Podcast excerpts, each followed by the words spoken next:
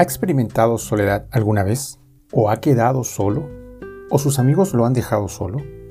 Jesús experimentó algo muy parecido y él cuenta poco antes de su crucifixión, le dice a sus discípulos en Juan capítulo 16, pronto ustedes mm, van a huir cada uno por su propio lado y me dejarán solo, pero no estaré solo porque Dios mi Padre está conmigo. Esa era la confianza de Jesús.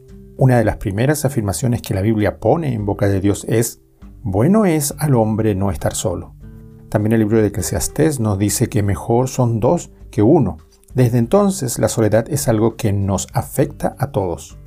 Las personas pueden sentirse solas teniendo a alguien a su lado y también en compañía de otros muchos. Es una sensación que podemos experimentar en cualquier etapa de la vida, pero es mucho más lacerante y triste en la ancianidad. Cuando nos sentimos solos nos parece que solamente nosotros existimos en el mundo y el universo se coloca con todo su peso sobre nuestros hombros.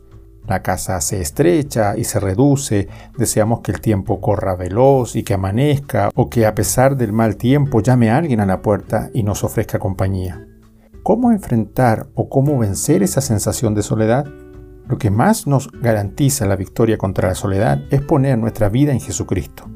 Él también se sintió solo y fue abandonado por los que más amaba, dice también Mateo capítulo 27.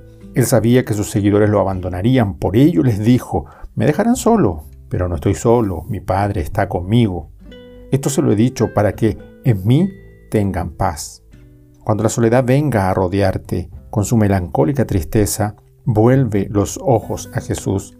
Él está ahí junto a ti. Recuerda que Dios en Cristo es quien te hace salir vencedor frente a los acontecimientos de la vida, incluyendo la soledad. Puedes vencer la soledad estando con Jesús. Bendiciones.